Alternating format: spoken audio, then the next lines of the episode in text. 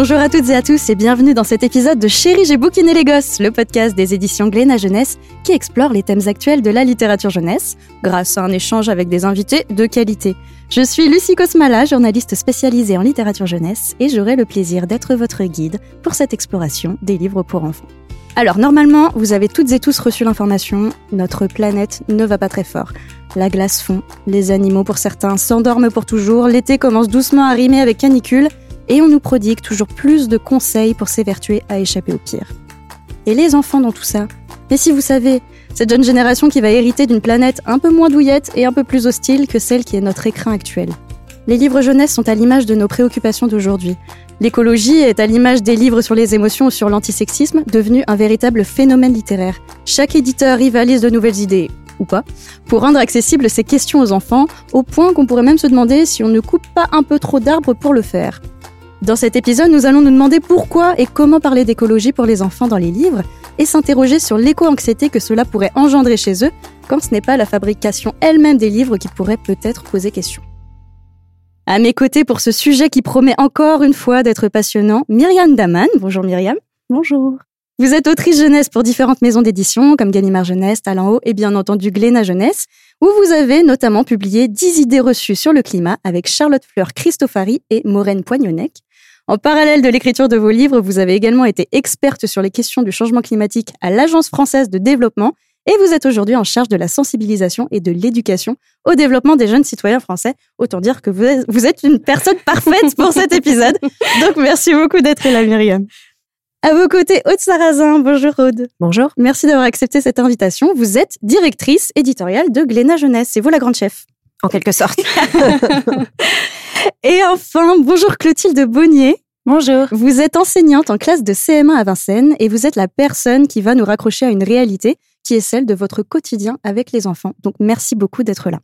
Alors pour commencer, Aude, je vais tout de suite m'adresser à vous. Est-ce que vous pouvez nous dire de quel type de livre on parle quand on parle de livres sur l'écologie? J'ai l'impression qu'on pourrait presque en faire une typologie tellement il y en a des différents. Il y en a effectivement euh, des types euh, assez variés. Euh, chez Glénat Jeunesse, on a en gros trois grandes familles. Le documentaire sous une forme un peu particulière, puisqu'effectivement, avec, avec Myriam, avec Charlotte Fleur et avec Maureen, on a développé les 10 idées reçues sur le climat sous une forme de documentaire graphique qui reprend un peu des codes de BD, qui joue aussi avec un peu les codes du blog. Donc, mais ça reste un documentaire avant tout. Euh, on a lancé aussi une série de romans euh, sous le, le, label hashtag On est prêt et on a travaillé avec le mouvement du même nom euh, pour développer ces romans. Aujourd'hui, il y en a cinq. Donc on se range un peu plus dans ce qu'on a appelé euh, en français euh, dans le texte climate fiction. Donc en tout cas, c'est avant tout de la fiction et en fil rouge, il y a la question de l'urgence climatique et de l'écologie. Et puis, euh, on a aussi euh, des documentaires qui sont euh, des missions. Donc, on a décliné le principe avec plusieurs, plusieurs thématiques, mission animaux en danger, mission climat, mission forêt et mission océan, qui sont des documentaires pour des plus jeunes, donc à partir de 8 ans. Et en l'occurrence, on est en partenariat à chaque fois avec des associations qui sont vraiment concernées par les sujets. Ça nous a semblé aussi intéressant d'avoir vraiment un travail main dans la main avec des experts de la question. L'écologie, c'est une euh, thématique et même une cause que vous avez tout particulièrement souhaité apporter euh, au catalogue euh, de Glénat. Est-ce que vous pouvez nous dire pourquoi? Oui, en fait, bah, ça me semble parfaitement évident et incontournable en fait aujourd'hui. Moi, je j'y réfléchis aujourd'hui dans mon quotidien. Donc, je suis citoyenne, maman, en l'occurrence aussi éditrice, et ça me semble être à la fois de notre responsabilité et un élan évident de s'intéresser à ce sujet qui est devenu au cœur des préoccupations de tout le monde, mais en l'occurrence aussi quand même beaucoup des, des plus jeunes. Euh, donc euh, ça nous tient à cœur. Alors après de le faire euh, à notre façon à nous, c'est-à-dire aussi d'y mettre quelques ingrédients un peu plus légers et de l'aborder de façon vraiment volontaire, euh, avec un ton positif et avec surtout une façon de présenter le sujet qui va pousser à l'action plutôt qu'à se dire finalement on baisse les bras parce que c'est tellement énorme la tâche qui se dresse devant nous et les obstacles sont tellement importants que on pourrait aussi se dire euh, bon bah finalement on laisse tomber et on continue de joyeusement euh, grignoter euh, toutes les ressources. Donc voilà, c'était avant tout pour s'engager sur ce sur ce terrain-là et peut-être d'une façon un petit peu différente. En tout cas, c'est la nôtre. Très clairement, elle est identifiée comme telle. C'est un peu poser, poser sa pierre en tant que, que professionnel et aussi en tant qu'être humain. Finalement. Exactement. Et c'est très modestement, mais de façon très impliquée quand même. Myriam, votre œuvre, elle témoigne d'un vrai engagement pour l'humain. C'est comme ça que j'ai eu envie de, la qualifier. Vous avez publié aussi bien des livres qui parlent de féminisme qu'évidemment d'écologie, qui est aussi une, thématique et une cause qui vous tient particulièrement à cœur. Pourquoi cette volonté d'aborder ce sujet dans les livres que vous écrivez pour les enfants? Alors, je, je sais pas trop parce que j'ai l'impression de toute façon que on écrit euh, avec euh, avec ce qu'on est, avec euh, moi que ce soit l'écologie, le féminisme, c'est des choses qui, me questionnent, qui m'intéressent, qui me touchent, qui me font rire aussi parce qu'il y a quand même une dimension un peu absurde et, je pense que voilà, on peut amener l'humour dans ces questions qui sont aussi difficiles, mais voilà, ça mmh. n'empêche pas d'avoir un traitement humoristique.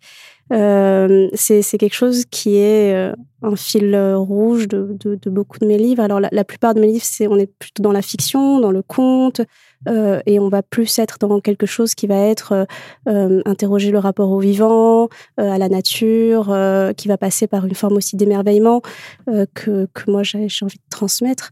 là, ce livre-là, comme comme le présentait Aude, il est un petit peu différent. Moi, c'est mon premier livre de non-fiction. Donc, je je me suis frottée pour la première fois à l'exercice de vulgarisation scientifique.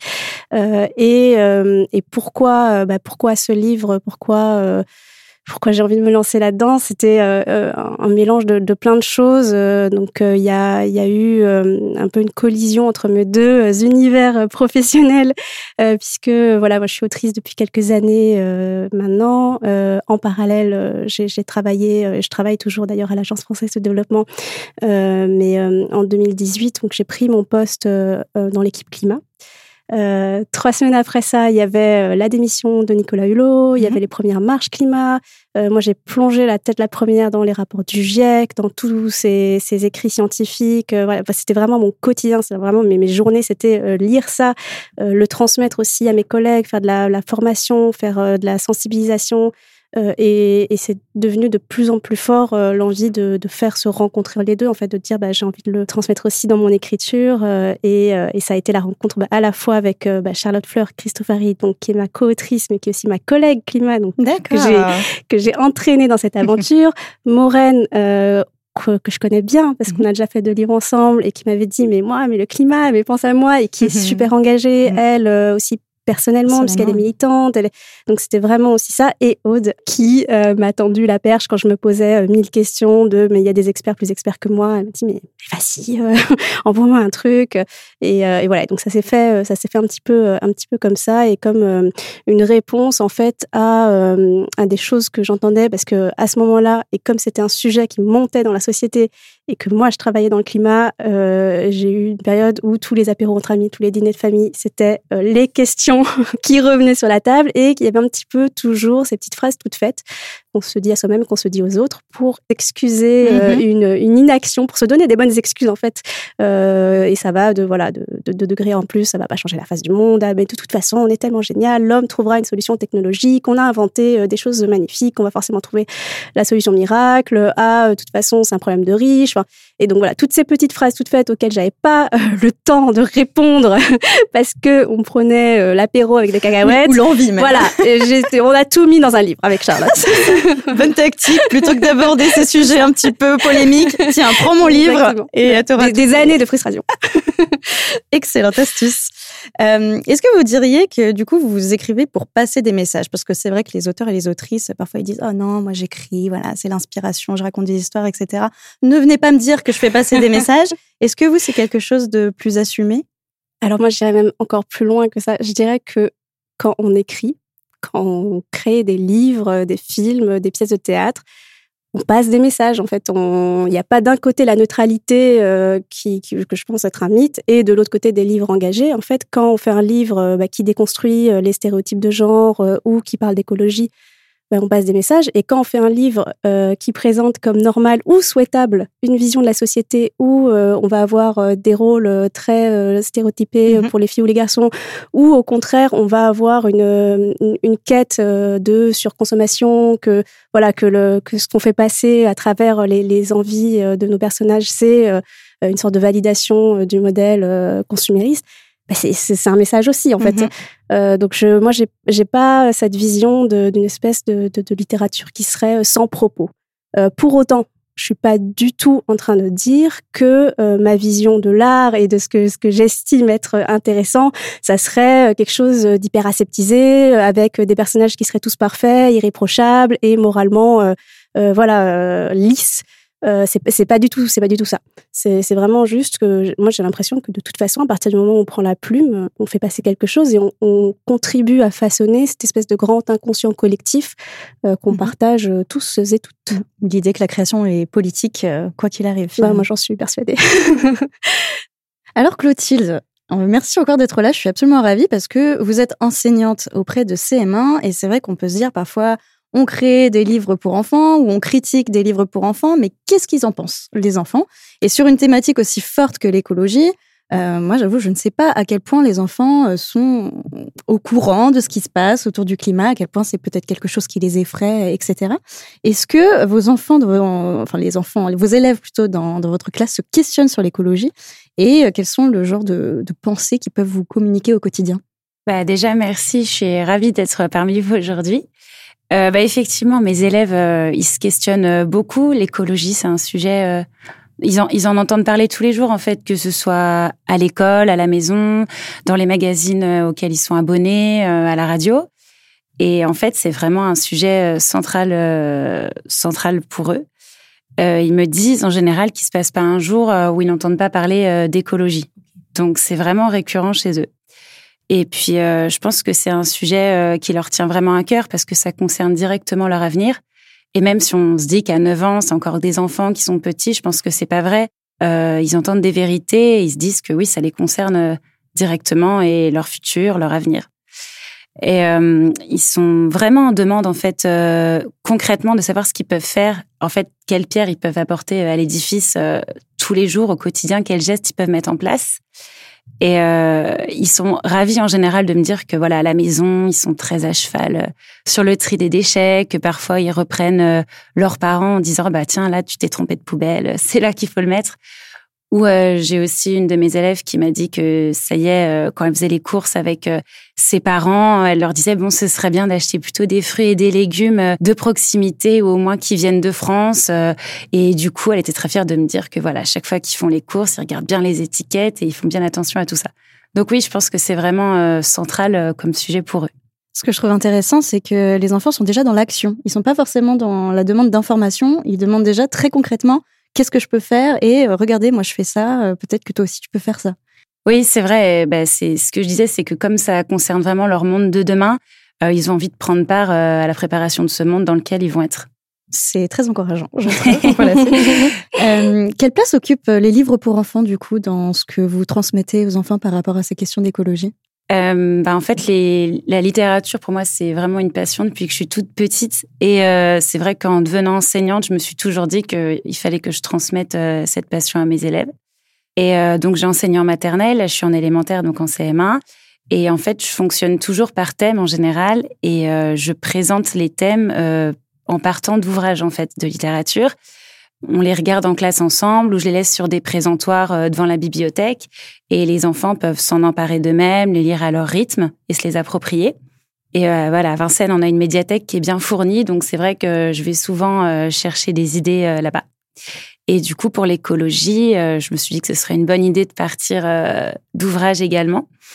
Donc, bah, j'ai fait des recherches à la médiathèque. je me suis aussi appuyée sur le blog d'une enseignante qui s'appelle la classe de Johanna, et en fait, euh, pour beaucoup de thèmes, elle a créé des bibliographies de littérature de jeunesse, et notamment sur l'écologie. C'était vraiment très fourni, et je me suis beaucoup appuyée sur ce qu'elle a fait. Et il y a un ouvrage qui a retenu mon attention, c'était euh, Mes histoires pour sauver la planète. Et ça traite de la déforestation, de la pollution marine, du réchauffement climatique. Et du coup, pendant une semaine, j'ai lu une histoire par jour euh, à mes élèves, euh, suivi toujours d'un petit débat.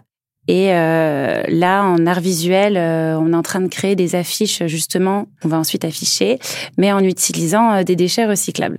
Voilà, pour euh, montrer que on peut les réutiliser bah, dans l'art, par exemple. Voilà, donc c'est vrai que tous ces livres sur l'écologie, ils sont toujours très contents d'en de rediscuter entre eux aussi, même pendant la récréation. C'est des sujets voilà qui font partie de leur quotidien. Ils en parlent pas tous les jours. Myriam et Aude, euh, écrire des livres autour de l'écologie, c'est quand même assez particulier. Parfois, on parle même de vulgarisation scientifique, donc essayer de rendre accessible et d'être, euh, d'écrire de la façon la plus pédagogique aussi sur, euh, sur ces questions-là. Comment on parle concrètement d'écologie dans les livres? Est-ce qu'il y a du vocabulaire particulier? Est-ce qu'il y a des recherches particulières à faire? Comment on construit un livre particulièrement à destination des enfants sur ces questions-là?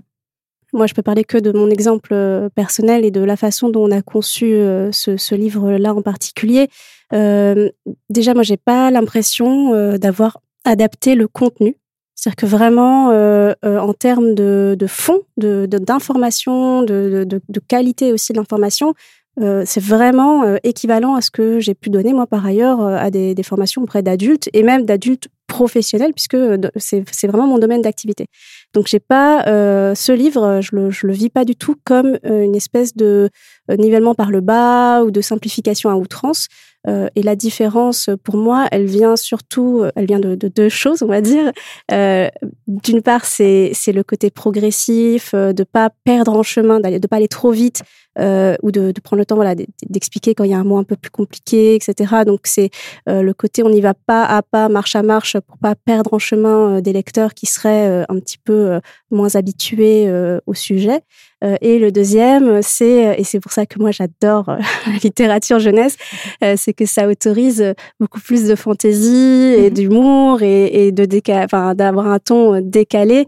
et on voilà, moi je me suis beaucoup amusée dans ce livre à transformer mes auteurs favoris euh, en animaux mignons, euh, à mettre euh, un petit chaton à la fin pour se remettre de nos émotions mmh. après la, la, longue liste des, de tous les trucs horribles qui arrivent avec le changement climatique. Et donc c'était quelque chose qui nous tenait à cœur à toutes les deux, puisque voilà, encore une fois, j'ai une co-autrice Charlotte Fleur Christofari, et on voulait vraiment voilà s'autoriser cette espèce de liberté de ton et de traiter un sujet très sérieux, pas forcément de manière trop assommante.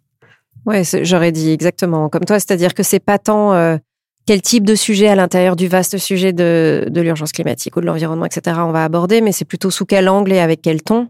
Et le grand bonheur de, de la littérature jeunesse, c'est qu'effectivement, il y a quand même un champ d'action très large et qu'on peut se permettre euh, des petits pas de côté et des petites fantaisies. Euh, donc c'était cette volonté-là. Assez vite, effectivement, bah déjà Myriam et Charlotte Fleur, elles sont et Maureen, elles sont vite arrivées avec cette idée des dix idées reçues, ce qui est déjà en soi euh, un angle fort. Donc ça, ça nous a semblé être et par-dessus ça, la forme qui aussi était un peu décomplexée, un peu rigolote, ça a permis aussi de se dire ok, on va quand même aller dans du dur, on va quand même aller dans des sujets et sérieux, hyper documentés, donc denses. Mais la forme fait qu'aussi c'est euh, on a envie d'y aller et que et que ça semble pas non plus euh, fastidieux ou trop costaud. Euh, et par ailleurs, sur des ouvrages qui sont plus euh, de fiction pure, c'est avant tout de donner envie, en fait, et de se dire que le plaisir de la lecture, c'est le point central de l'ouvrage, quel qu'il soit. Donc, c'est avant tout d'embarquer son lecteur, sa lectrice euh, dans un univers, à la suite d'un héros, des modèles inspirants, des, voilà, des histoires qui vous emportent. Et bien sûr, en l'occurrence, quand c'est une vraie volonté de départ, ça va permettre à minima de se poser des questions et si tout va bien, même d'avoir envie derrière de transformer les questions en action. Mais finalement, on traite, moi j'ai vraiment le sentiment aussi côté édito, ça rejoint a priori ce que Myriam ressent aussi du côté de, de l'écriture, mais on, on, les traite pas de façon différente finalement. On se dit peut-être juste, euh, c'est un sujet important, c'est un sujet sérieux, n'y rajoutons peut-être pas, en tout cas moi c'est l'angle choisi euh, chez Glénat, n'y rajoutons pas encore une forme peut-être un peu rébarbative, mmh. un peu trop sérieuse, un peu trop euh, scolaire. Et c'est bien qu'il en existe aussi des comme ça, mais en l'occurrence, nous, on est plutôt parti sur des choses euh, qui prennent un biais différent. Mais avant tout, je pense, c'est vraiment le plaisir de d'embarquer son lecteur et sa lectrice dans l'ouvrage. Je parlais de typologie en début d'émission, euh, donc on parlait des documentaires, euh, de la fiction, etc. Mais on pourrait faire une typologie sous la typologie.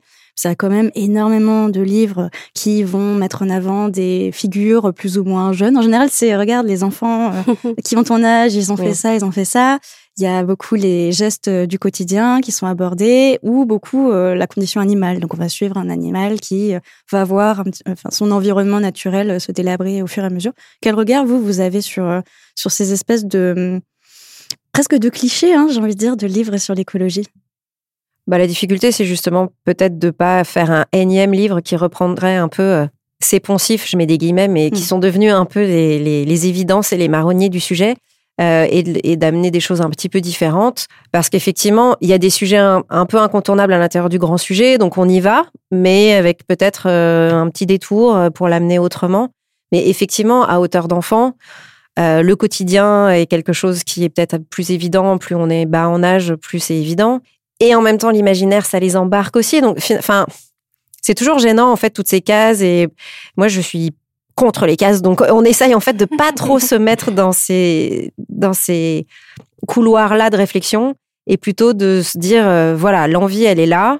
Notre, notre lectorat, il, voilà, il faut quand même qu'on s'adapte à lui, évidemment. On va pas employer des termes trop compliqués pour des petits, etc. Donc, c'est pour ça qu'entre, par exemple, la série d'émissions et puis euh, et puis les 10 idées reçues, euh, on s'adresse clairement pas aux mêmes aux mêmes enfants.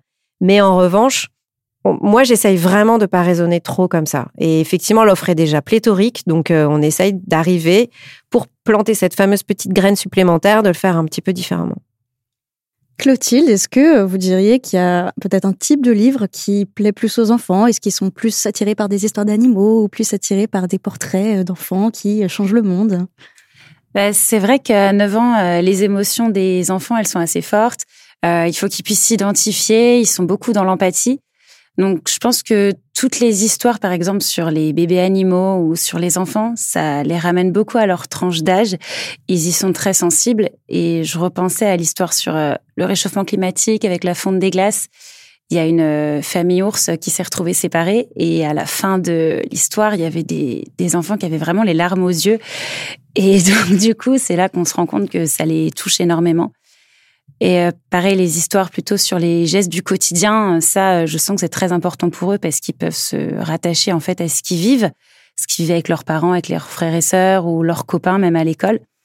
Et souvent, ça amène des débats et euh, c'est très riche. Ils s'apportent mutuellement et en fait, ils sont contents de d'avoir des idées en fait complémentaires qui s'apportent les, uns les autres. Toujours dans l'action. Toujours. Moi, du coup, je voulais rajouter juste un petit élément. Quand euh, on s'adresse à des plus grands, donc c'est le cas aussi des romans euh, du label hashtag On est prêt. Ce qu'on s'était raconté, alors ça va apparaître comme ça très très ambitieux, mais c'était un peu cette idée de changer le récit sur le monde. Ça aide aussi à changer le monde. Et c'était de, de se dire, ok, en fait, ce qu'on va leur mettre entre les mains, c'est des récits inspirants. C'est des récits qui, comme Myriam le disait très bien tout à l'heure, changent juste le paradigme de départ. Bah non, la planète, elle est pas. euh, euh, les ressources ne sont pas inépuisables et non, peut-être on arrête en fait de prendre l'avion tous les tous, tous les étés. Voilà, c'est ce genre d'exemple où tout d'un coup on a cette responsabilité là aussi en tant qu'auteur et éditeur euh, de de changer en fait le. Mais c'est pas c'est pas warning warning. je vais vous raconter une histoire où, où le, le héros fait différemment. C'est juste que voilà, c'est là et le récit il amène directement cette ce, ce principe de base. Et c'est aussi comme ça que finalement par, euh, par certains récits, on arrive à modifier les choses. Euh, voilà, C'était- juste pour, pour ajouter aussi cette, cette force de la fiction, en fait. Et ça, ça ajoute à ce que tu disais, Clotilde, sur les émotions. C'est-à-dire qu'il y a l'angle où on va donner des faits très concrets et des choses qui peuvent paraître comme ça un peu à distance, euh, même si c'est parfaitement vérifiable dans plein de situations. Et puis, il y a la proximité, l'humour, ou la fiction avec ce que ça a aussi euh, euh, comme émerveillement possible et comme inspiration possible, qui là va toucher plus au cœur euh, et qui, à mon avis, est d'autant plus efficace que le énième guide pour bien trier ses déchets, même si en soi, c'est important qu'il qu'il existe. Mais voilà. Et, et pour euh, rebondir sur ce que tu dis, euh, Aude, c'est c'est pas spécifique à mes yeux à l'écologie. On a les mêmes problématiques quand on parle de féminisme. Voilà, il y a des livres qui sont à visée pédagogique ou qui vont avoir un angle documentaire. Et puis il y a juste tout l'éventail de la fiction et de comment on choisit de représenter des personnages. euh, Et, et c'est pas comme tu dis, ça vient pas avec un, gros warning, un gros euh, souligné euh, rouge. Euh, c'est c'est juste euh, quelque chose qui se fond dans l'histoire et qui vient au service de l'écriture. Aude parlait tout à l'heure d'une offre euh, pléthorique. Euh, Je crois que le terme est très bien choisi. Euh, il y a quelques jours, j'ai eu une libraire au téléphone qui était. Alors moi, il y a deux trucs que- dont je ne veux plus entendre parler, c'est les livres sur les émotions et les livres sur les écologies, parce que C'est rassurant. on n'en peut plus, on n'en peut plus, on n'a plus de place dans notre librairie, donc il faut que ça cesse. Et euh, j'ai effectivement l'impression que On a eu une mode plutôt sur le féminisme au milieu des années 2010 dans ces eaux-là, où chaque éditeur y allait de son livre sur oh, les portraits de femmes inspirantes, oh, les princesses qui sont courageuses et ne veulent plus être sauvées par les princes, etc. Et depuis là, ces dernières années, c'est plutôt bah, euh, mon livre sur les gestes du quotidien, euh, mon livre sur Greta Thunberg, etc. Euh, Aude, quel regard vous avez sur ce qui est devenu une mode, ce qui était normalement un engagement humain et qui est devenu un objet marketing en fait C'est devenu un objet marketing, donc ça c'est bon côté et c'est mauvais côté. moi, j'essaye de rester optimiste, donc je me dis que quoi qu'il arrive, le fait que cette offre peut-être un peu excessive existe, c'est en soi une bonne nouvelle. Euh, après tout, il y a le choix et tant mieux. Chacun trouvera son compte dans l'offre euh, telle qu'elle existe. Et puis ça, c'est, du coup, ça crée aussi un peu de challenge, c'est-à-dire qu'à chaque éditeur aussi de s'emparer du sujet le plus sincèrement possible, euh, à sa façon et à l'intérieur d'une ligne éditoriale qui lui est propre. Donc effectivement, c'est aussi pour ça que l'offre elle est importante, c'est que chacun amène sa propre vision et sa propre façon de traiter ce sujet, qui par ailleurs est tellement vaste qu'effectivement il y a mille déclinaisons possibles aussi. Il y a toujours ce côté un peu sur production et euh, à quoi bon faire un énième livre sur, mais c'est ce qui va aussi permettre de d'avoir cette petite euh, voix sur l'épaule de dire bon bah alors ok t'as envie d'y aller retrousse-toi les manches et fais-le autrement mieux si possible et puis peut-être en allant chercher euh, voilà une voix un petit peu différente une exigence encore plus affirmée et puis après ce qui fera la différence je pense c'est aussi vraiment le comment dire, à la fois l'authenticité et la sincérité et la longévité de cette démarche-là. C'est-à-dire que s'il y a un bouquin qui sort et que c'est au moment où tout le monde y va, bon, il y a un petit côté opportuniste. Si on se dit que c'est une ligne qui se construit sur la durée et que c'est vraiment euh, une volonté éditoriale de poursuivre, peut-être de plein de manières différentes, mais qu'il y a toujours ce petit fil euh, euh, qui est tiré au fur et à mesure sur le sujet, bah, il y a des chances que ce soit quelque chose de, qui, qui est porté de façon plus, plus sincère et plus véridique. Donc euh, voilà, j'espère qu'on s'inscrit. Euh, en tout cas, c'est ce qu'on essaye clairement de faire euh, au fil des ouvrages dans, dans cette, dans cette voie-là. C'est vrai que j'aime l'aspect positif dans la vie, mais je peux pas m'empêcher de me dire que écologie et surproduction, c'est quand même très contradictoire quand on est éditeur. Oui, oui, tout à fait il y avait une conférence comme ça où il y a effectivement un intervenant qui disait que le, vrai livre écologique, c'était le livre qui était parfaitement indispensable et qui avait sa vraie place en librairie. Évidemment, il y a un problème de cette question de la surproduction, elle est, elle est, elle est récurrente et elle est réelle. Euh, donc il y a des efforts à faire évidemment de ce côté-là. Et là, pour le coup, ça, ça concerne toute la profession. Et puis après, il y a, j'imagine qu'on y reviendra, mais il y a évidemment euh, toutes les questions de, de, fabrication. Dieu sait que voilà, on y a passé un certain temps avec. Euh, on peut y aller maintenant. Avec la team euh, des idées reçues sur le climat et, et à juste titre, c'est-à-dire qu'on peut pas non plus se lancer dans, dans dans la réalisation puis la production d'un livre comme ça et se dire après tout on s'en fiche, on va le faire mm. en Chine, ça va être super. Donc on réfléchit quand même et on fait avec ce qu'on a comme moyen, c'est-à-dire qu'il y a, y a la version idéale des choses, il y a ce sur quoi on, on, arrive à aller au bout, et puis il y a parfois des questions qui restent pas complètement, voilà, faites, enfin où on n'arrive pas complètement à, à l'assumer jusqu'au bout pour plein de raisons, malheureusement souvent économiques, mais pas que, de, de timing, de planning, de conjoncture qu'on va pas rappeler sur le papier, etc. Mais bon, voilà, il y a des problématiques en ce moment qui sont particulières. Donc, euh, on, on a fait l'effort et vraiment, alors pour le coup, c'était évidemment une volonté des autrices que j'ai que j'ai accueillie avec euh, avec grand plaisir et enfin j'ai trouvé ça parfaitement légitime évidemment d'être en tout cas dans une forme de transparence. Donc à minima, on s'est dit voilà, il y a plusieurs options possibles. À l'intérieur de ces options, il y a des choses où on va pouvoir cocher la case et d'autres pas. Mais quoi qu'il arrive, à la fin, on va et c'est ce qu'on a imprimé en vraiment à la fin de l'ouvrage à côté des crédits, c'était de dire en toute transparence, voilà, ce livre, par exemple, on l'a pas pelliculé parce que le pelliculage, c'est du pétrole, c'est du plastique. On prend un risque parce qu'on sait que du coup, il va être plus fragile. Mhm. Donc, euh, globalement, dans les retours, il y aura peut-être plus de pilons. Voilà, c'est jamais, il n'y a pas un truc euh, magique. Sinon, je pense qu'on aurait tous choisi ces, options-là. Mais en tout cas, on a eu une démarche vraiment de transparence. Je te, mhm. je te passe le relais là-dessus. Oui, parce que c'est vraiment une. Moi, c'est une question que je trouve extrêmement euh, importante euh, en tant qu'auteur et autrice de, se poser aussi en fait ces questions, même si évidemment euh, déjà faut, faut se détendre aussi, euh, personne n'est parfait, et puis on, on, peut pas voilà la perfection ça, ça n'existe pas, mais déjà de, de, se poser la question c'est très important et de manière quand même générale quand on voit aujourd'hui l'industrie de l'édition, mm. puisque ça c'est une industrie. Il y a quand même beaucoup de questions qui se posent. Moi, j'ai lu le rapport et j'invite tous ceux qui sont intéressés par ce sujet à le faire, qui s'appelle Décarbonons la culture du Shift Project, qui est super intéressant. Donc, il parle de la culture en général, mais il y a un chapitre sur l'édition.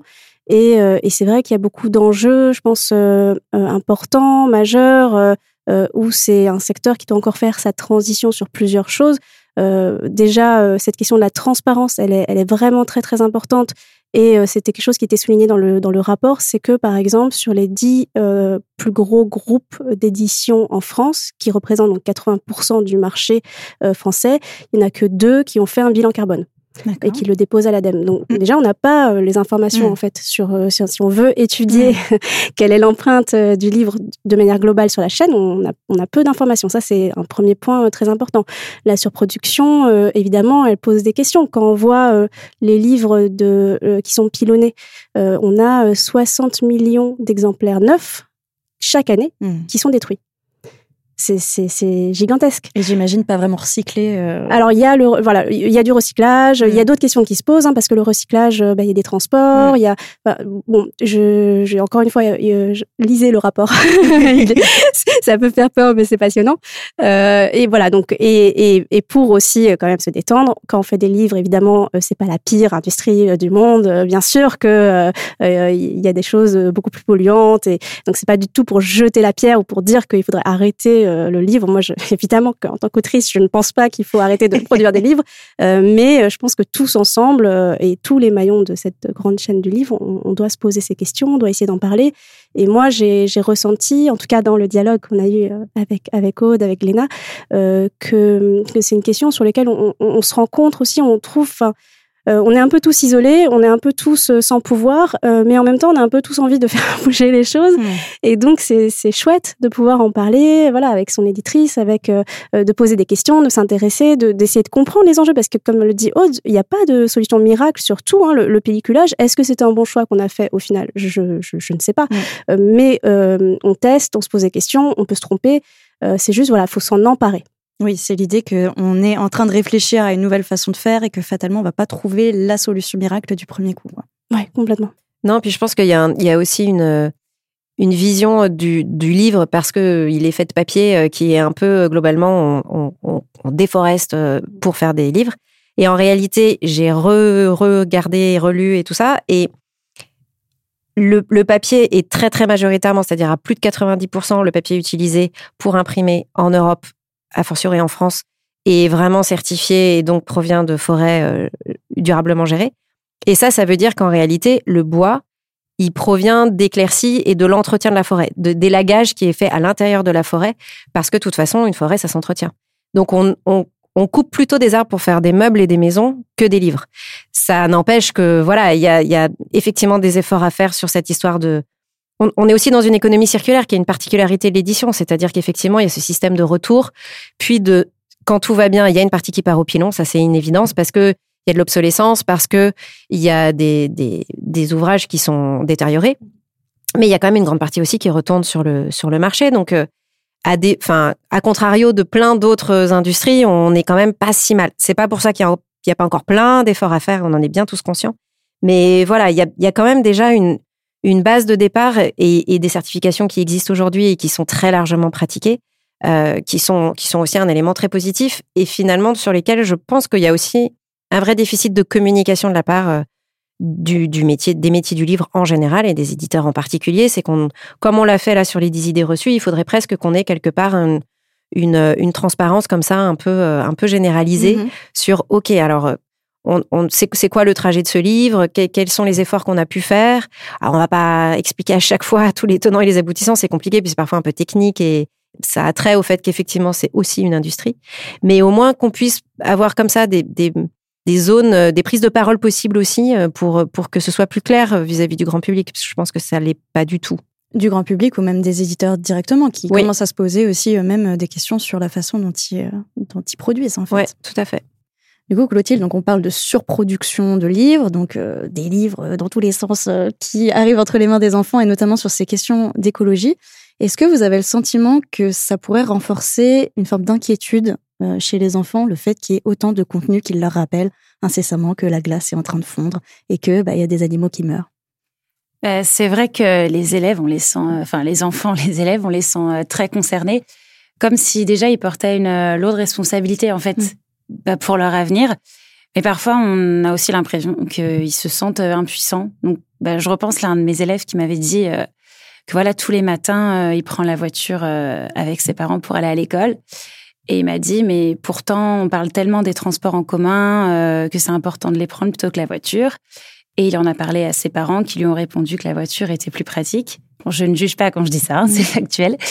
Euh, et du coup, il m'a dit, bah voilà, j'ai l'impression que mes parents ne veulent pas faire d'efforts euh, pour la planète. Et moi, à mon échelle, bah là, en fait, je peux rien faire.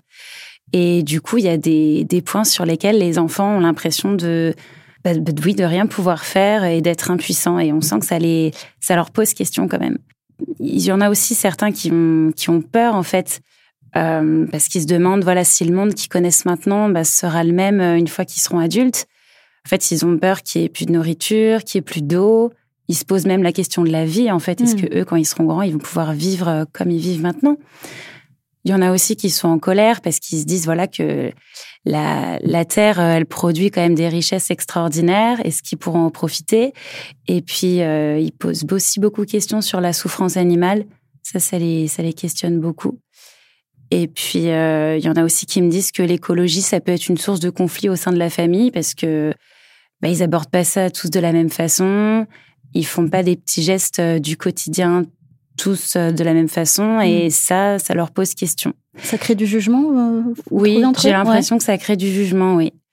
Et puis, euh, en fait, on a l'impression qu'aussi ils sont porteurs d'un message de se dire que voilà, il faut essayer de convaincre les autres de respecter la planète, d'apporter euh, sa pierre à l'édifice pour que eux puissent profiter bah, de la vie quand ils seront adultes et de la terre, en fait. Et puis, voilà, ils, entendent vraiment ce discours tous les jours sur l'urgence, l'urgence d'agir pour le monde de demain. Et moi, bah voilà, mon rôle d'enseignant personnellement, c'est de, c'est vraiment d'essayer de les accompagner de les guider, de leur faire prendre conscience des, gens, des enjeux, pas leur cacher la vérité, et puis euh, de les, de leur montrer, de leur apprendre un peu les gestes qu'ils peuvent mettre euh, en pratique au quotidien. Donc, je pensais par exemple euh, leur parler voilà des énergies renouvelables, l'impact que ça peut avoir, et en même temps leur dire voilà ce qu'on peut mettre en place au quotidien comme petits gestes pour économiser les énergies aussi. Donc voilà, le, le, but, je pense, des adultes euh, avec les enfants, c'est vraiment de les accompagner, de les guider et puis euh, de leur donner de l'espoir aussi pour, euh, pour le monde de demain. Finalement, quand on commence à parler d'éco-anxiété chez les enfants, donc cette anxiété d'être complètement impuissant et mm. d'avoir d'un coup bah, quand même pas mal de problèmes qui vont leur tomber dessus, c'est pour vous c'est réel quoi, c'est pas du tout un abus ah de oui, langage. Oui. Mm. Elle est elle est vraiment très présente et et on, évidemment, c'est normal qu'elle soit présente avec tout ce qu'on entend. Et les enfants, euh, comme on disait, ils ont des émotions qui sont très vives et donc ils le prennent très à cœur.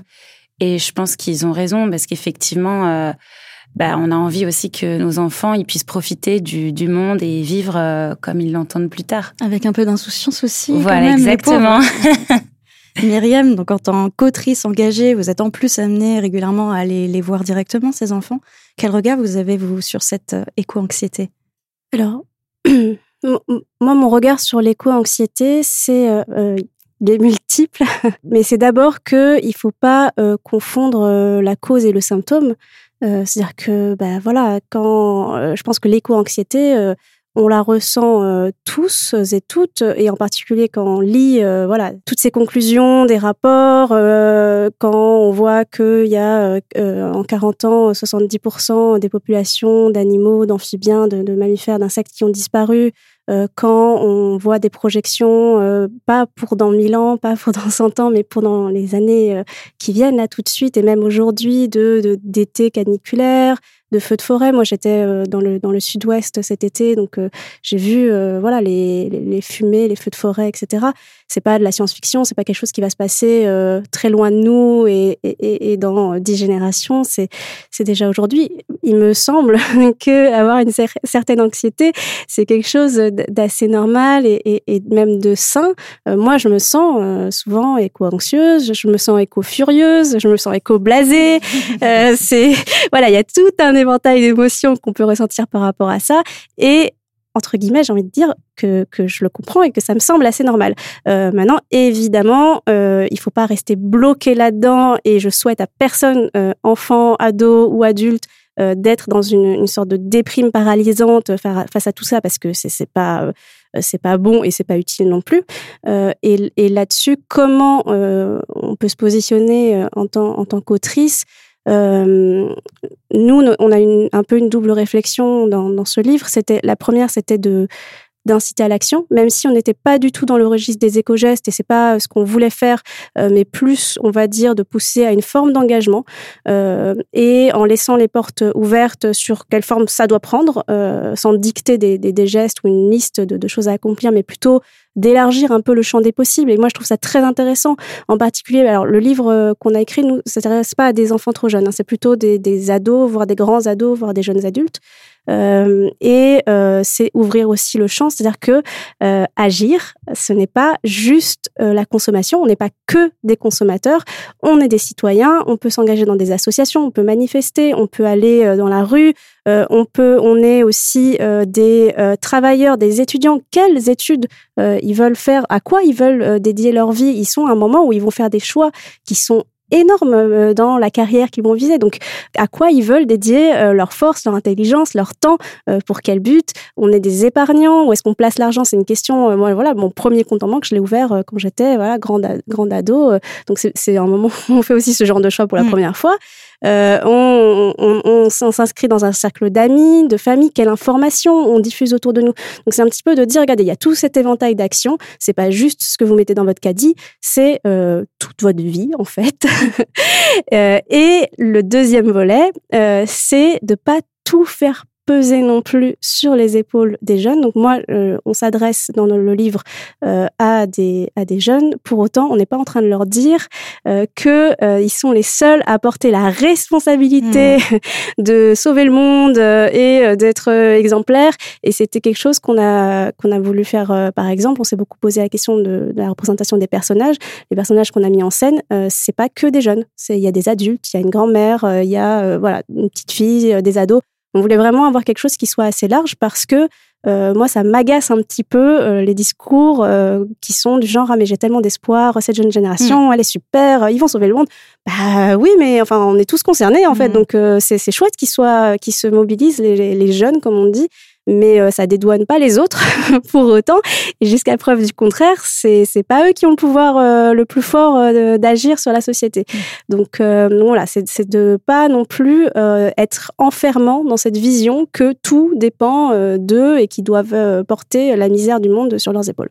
Ouais, j'ai le sentiment qu'il y a une prise de conscience qu'il faut avoir parce que finalement, euh, peut-être qu'il ne faut pas complètement préserver les enfants de cette éco-anxiété parce que ça leur fait prendre conscience aussi de, de, ce qui se passe. Mais effectivement, en leur rappelant que c'est pas eux qui mettent leur bulletin dans les urnes ou, euh, ou qui font leurs courses, euh, je ne sais où. Même si, manifestement, les enfants commencent à, à demander à ce qu'il y ait des produits qui viennent de France. Donc, comme quoi, comme quoi la sensibilisation peut commencer très tôt. Mais comme le dit Clotilde tout à l'heure, c'est un accompagnement. C'est-à-dire que de toute façon, moi je pense pas qu'on puisse les préserver de quoi que ce soit. Euh, c'est le monde qui est devant leurs yeux, c'est dans les médias, c'est dans les discussions. Donc euh, voilà, on peut pas les couper de la réalité. Mm. C'est comment on les accompagne, comment on, on va cheminer avec eux pour que ça se passe du mieux possible. Et en parlant bah, d'informations euh, plutôt récentes, on a quand même eu une, une épidémie hein, ces dernières années, celle du coronavirus, et euh, qui a été accompagnée d'une expérience assez étonnante qui était celle du, du confinement et qui a été très marquant euh, bah, pour, dans les esprits, que ce soit pour les adultes mais aussi pour les plus jeunes. Euh, et on a pu observer pendant cette période un espèce de retour à la nature. D'un coup, tout le monde avait envie d'aller enlacer les arbres parce que finalement, ils nous ont bien manqué quand on était coincés dans nos chez nous. Euh, donc voilà, la nature a repris une, valeur un peu spéciale. Et là, je vous pose une question donc euh, à toutes. Est-ce que vous pensez que euh, ce confinement, ce virus qui nous a rappelé bah, l'importance de la nature, pourrait avoir un impact sur les esprits et donc plus particulièrement sur la production de, livres pour enfants? Sans doute, parce que effectivement, il y a la question est devenue très très importante à ce moment-là, très prégnante, et on, on, a on a tous été confrontés. Alors soit on était dans la nature et on se disait quelle chance on a, soit on était enfermés dans nos appartements et on se disait ils ont trop de chance ceux qui sont ceux qui ont un jardin et ceux qui sont justement entourés de nature. Il y avait euh, il y avait une euh, chez nous déjà quelques quelques ouvrages qui qui traitaient du sujet. Et effectivement c'est à peu près à ce moment-là qu'on a sorti un album qui s'appelle Mon premier bain de forêt il nous touchait beaucoup, nous. Là, j'avoue que c'était un peu un coup de cœur euh, partagé, mais un peu perso des éditrices en se disant oh, c'est incroyable ce livre. Donc, c'est vraiment euh, un livre qui met à l'honneur la sylvothérapie, mais à, hauteur de, de, petit, quoi. Et donc, c'est une famille comme ça qui, qui va se balader en forêt. La petite, elle y va un peu reculons en se disant ouais, bon, toutes ces feuilles, tous ces arbres, ouais, je vois, je vois, à quoi bon? Et puis, c'est cet émerveillement, en fait, qui est vraiment immersif et ça passe avant tout par les émotions, les sensations. Il y a tout ce courant aussi de vraiment d'être dans l'instant présent, d'ouvrir euh, tous ses sens, euh, de se reconnecter, etc. Et ça, les petits, c'est quelque chose qui est assez instinctif et naturel et immédiat chez les petits, qu'on a tendance plutôt à perdre en grandissant, en vieillissant. Et là, tout d'un coup, cet ouvrage qui était, qui nous parlait vraiment à nous, mais peut-être justement parce qu'on est des citadines, en l'occurrence, un peu, un peu frustrés parfois de, de cette possibilité immédiate là d'aller euh, marcher pieds nus euh, dans la forêt. Et, euh, et ben, on s'est rendu compte qu'il y avait un vrai magnifique accueil euh, de, de des lecteurs. et ça nous a fait très plaisir. Alors pas d'un point de vue purement c'est super, on a vendu des livres, mais vraiment de se dire ok, on n'est pas toute seule dans notre bulle, à se dire qu'en fait ça manque. D'abord, ça a rejoint déjà naturellement l'autrice qui avait imaginé cette histoire, mais ça a peut-être aussi permis de, de, de se réémerveiller sur des choses qui sont sous notre nez et qu'on oublie trop, trop souvent. Donc oui, ça a eu cet aspect incroyablement positif, euh, je pense, au milieu de tout ce bazar. Clotilde, vous avez observé un réémerveillement dans votre classe auprès de vos élèves? Euh, bah oui, je pense parce que c'est vrai que le confinement c'était quand même quelque chose. Bah, déjà euh, l'épidémie de Covid, je pense que ça a été assez anxiogène. Je me souviens euh, le jour où le confinement a été décrété, les élèves sont venus, ils ont récupéré toutes leurs affaires.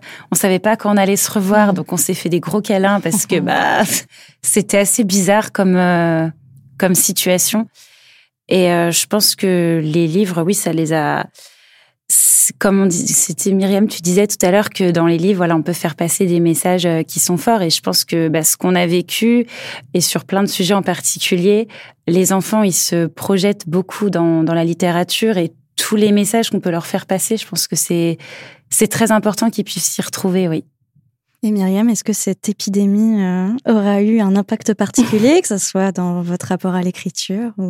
Alors, euh, je sais pas, c'est une question un peu, un peu complexe. Moi, j'ai l'impression, euh, mon ressenti, c'est plutôt que euh, ça a fait rentrer en quelque sorte la science-fiction dans nos vies dans le sens où je pense que vraiment on a, vécu collectivement quelque chose d'extrêmement fort et qu'on n'aurait jamais, mais jamais imaginé euh, quelques mois ou, ou une deux années plus tôt. Et, le lien que moi je fais avec le, climat, c'est que euh, pour moi ça a rendu aussi euh, toutes ces menaces peut-être plus réelles, plus crédibles, euh, et en particulier cette interconnexion du monde, c'est-à-dire que voilà ce virus, euh, qui a circulé partout à une vitesse incroyable, qui est de Chine. Euh, en fait, euh, ça a éclaté les frontières et ça a éclaté l'idée qu'on pouvait être à l'abri quelque part, qu'on n'était pas concerné. Et je pense que le climat, c'est un petit peu ce qui se passe aujourd'hui, parce que voilà, pendant très longtemps, on s'était dit c'est dans 100 ans, c'est dans très longtemps, et puis bon, ça va surtout être les pays lointains en Afrique. Ah, c'est triste pour mmh. eux, mais nous, on est à l'abri. Mmh. Et quand on a vu là cet été qu'on a eu, les canicules, encore une fois, les feux de forêt, euh, je pense qu'il y a une sorte de prise de conscience qu'en fait, on est tous dans le même grand bateau et que euh, ces problèmes-là dépassent le cadre des frontières, dépassent euh, cette idée qu'on peut être s'extraire du monde et des choses pour se mettre à l'abri, mais que ça embarque en fait l'humanité et le vivant dans sa globalité. Et que rien n'est acquis. Et que parfois on peut avoir une forme d'insouciance, mais que du jour au lendemain, si on fait pas attention, elle peut s'envoler aussi. Oui, complètement. Sans, sans pour autant faire peser. Alors, je, encore une fois, hein, je ne dis pas qu'il mm-hmm. faut vivre dans l'angoisse permanente, mais, euh, mais c'est vraiment plus oui, c'est cette espèce de, de, prise de contact avec une réalité euh, qu'on pensait euh, impossible. Et vous pensez que ça aura un impact directement dans les futurs livres que vous écrirez? Moi, je sais pas. L'avenir le dira. L'avenir nous le dira. Mais, euh, mais en tout cas, dans la réception de ces messages, c'est quelque chose que j'ai eu l'impression de ressentir moi.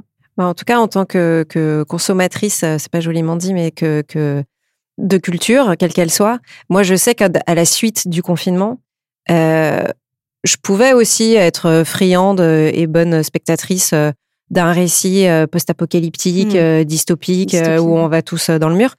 Bah là, vraiment, j'avais plus du tout envie, quoi. Je, le côté cathartique, je le voyais plus trop. On était tellement dedans que, euh, ouais, j'ai au contraire eu un élan euh, vraiment naturel et fort euh, pour des des récits solaires positifs qui qui donnent qui donnent foi aussi quand même en l'avenir, quoi qu'il arrive. Ce qui empêche pas une forme de de réalisme chevillé au corps quand même. Mais voilà, peut-être qu'en tout cas.